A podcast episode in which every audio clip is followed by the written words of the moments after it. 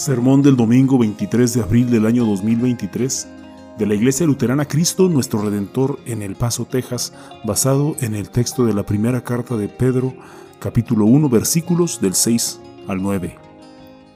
Si supieras todas las pruebas dolorosas que hay nada más en esta sala, en esta congregación, si supiera los dolores y penas que van cargados, que la gente lleva cargada en esta sala, si supiera las grandes luchas que hay aquí, las luchas que se sobrellevan, que se soportan, lo, que, lo que se ha perseverado en ellas, pero, pero sí lo saben, ¿verdad? Lo saben porque cada uno de ustedes tiene sus propias pruebas dolorosas. Problemas de salud, problemas de vejez, problemas financieros, problemas familiares, problemas de relación, y problemas de mortalidad. Y no olvidemos los problemas espirituales a los que todos nos enfrentamos hoy como cristianos en un mundo cada vez más anticristiano. No hay nada fácil. Vivir en un mundo pecador y roto es dolorosamente difícil. Pero una cosa es admitir tus pruebas dolorosas y otra cosa es tratar de manejar esas pruebas. ¿Cómo te está yendo? ¿Qué tan bien estás manejando los asuntos difíciles, las dificultades y las luchas en tu vida? ¿Te abruman? ¿Te superan? ¿Sientes ganas de rendirte? Tan reales son, ¿verdad? Son tan reales como son esas pruebas dolorosas en tu vida, también lo son tus sentimientos y tus emociones causados por esas mismas pruebas. Y a esto lo conocemos, a este sentimiento, se le conoce como aflicción, que es el, dolor profundo y punzante que experimentamos porque vivimos en un mundo pecaminoso y roto. Pero la pregunta sigue en pie. ¿Qué tan bien estás manejando esas pruebas dolorosas? ¿Cómo las estás afrontando? ¿Cómo las soportas? ¿Cómo, cómo estás perseverando en ellas, en medio de ellas? ¿Lo haces únicamente, o lo deberías hacer, yendo a la palabra de Dios, donde Dios mismo te aconseja, te guía, te instruye y te ofrece la luz para manejar todas tus pruebas. Escuchemos lo que dice Primera de Pedro, capítulo 1, versículos del 6 al 9. Esto les causa gran regocijo, aun cuando les sea necesario soportar por algún tiempo diversas pruebas y aflicciones, pero cuando la fe de ustedes sea puesta a prueba, como el oro, habrá de manifestarse en alabanza, gloria y honra el día que Jesucristo se revele. El oro es perecedero y sin embargo se prueba con el fuego o se prueba en el fuego. Y la fe de ustedes es mucho más preciosa que el oro Ustedes aman a Jesucristo sin haberlo visto y creen en Él, aunque ahora no lo ven, y se alegran con gozo inefable y glorioso, porque están alcanzando la meta de su fe, que es la salvación. Veamos una frase en el primer versículo de este pasaje que dice, aun cuando les sea necesario soportar por algún tiempo diversas pruebas y aflicciones. Esta frase nos muestra tres verdades precisas en cuanto a las pruebas dolorosas que nos abaten. La primera verdad es esta, es que es imposible evitar las pruebas dolorosas.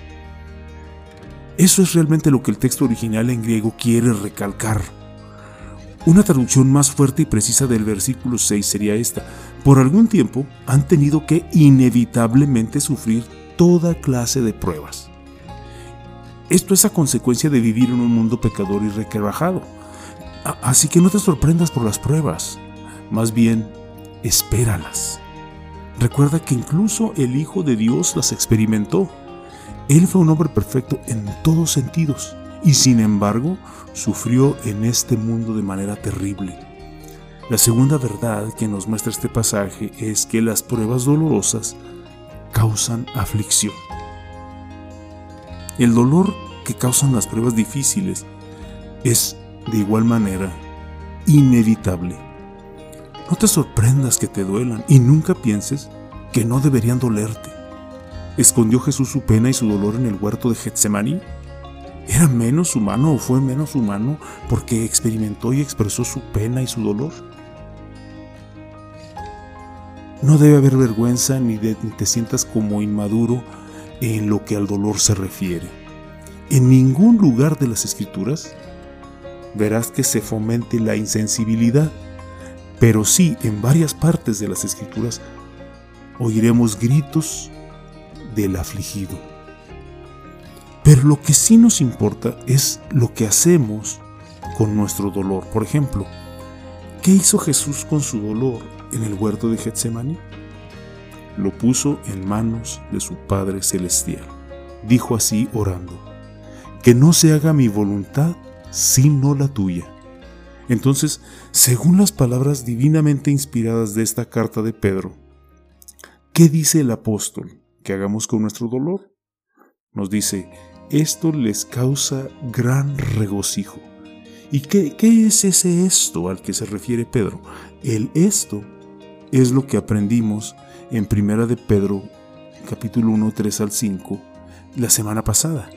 ¿Qué puede hacerte nada ni nadie cuando tienes una esperanza viva en tu Salvador resucitado? Nada. ¿Y qué puede hacerte nada ni nadie cuando por medio de la fe en ese Salvador tienes una herencia guardada en el cielo? que nunca perecerá, que nunca se echará a perder, ni se marchitará jamás? Nada. En medio de nuestras pruebas, esto es lo que, a lo que nos debemos aferrar. Esto es lo que nos brinda el consuelo para sobrellevar estas penas, estos dolores, y nos da el poder para perseverar en medio de ellos. Esto es lo que incluso en medio del dolor nos da alegría. Por fuera estamos afligidos, pero por dentro sabemos que nuestras pruebas dolorosas no durarán para siempre. Tus pruebas dolorosas no nos pueden, no nos, no te pueden vencer. Cristo ha resucitado. De verdad ha resucitado. Ahora veamos lo que dice el versículo 7. Pero cuando la fe de ustedes sea puesta a prueba, como el oro, habrá de manifestarse en alabanza, gloria y honra el día que Jesucristo se revele.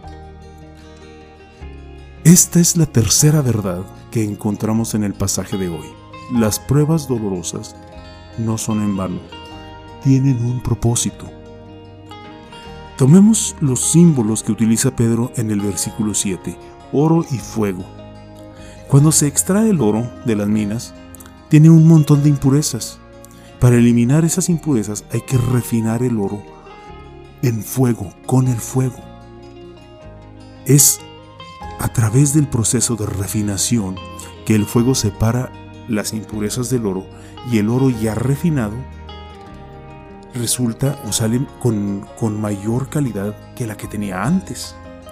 Pedro quiere decir, quiere decirnos que el oro extraído con todas, sus con todas esas impurezas es como tu fe.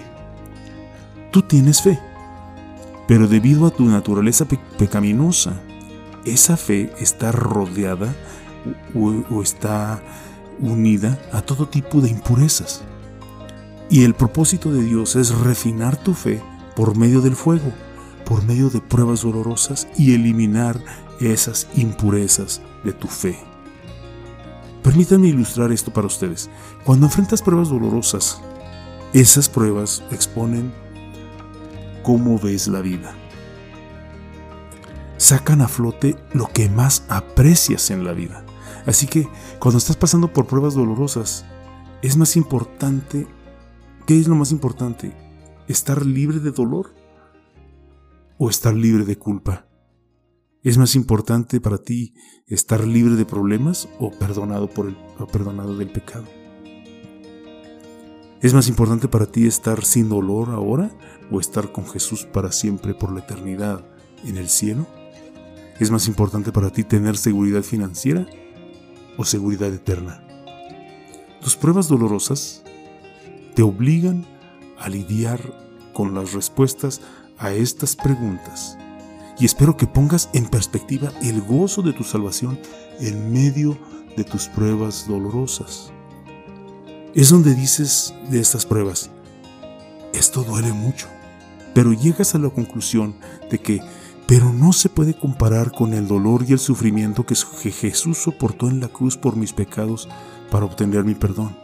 Es donde dices, esto duele mucho, pero concluyes, pero no hay razón para que me desespere cuando sé que Jesús resucitó de entre los muertos y donde dices, esto parece no tener fin, pero concluyes, pero mira lo que me espera en el cielo.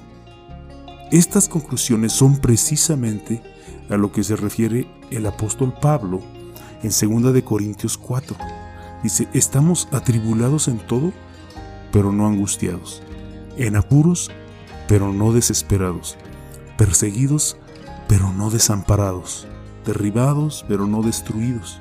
Siempre llevamos en el cuerpo y por todas partes la muerte de Jesús, o sea, la cruz, para que también la vida de Jesús se manifieste en nosotros, o sea, la resurrección.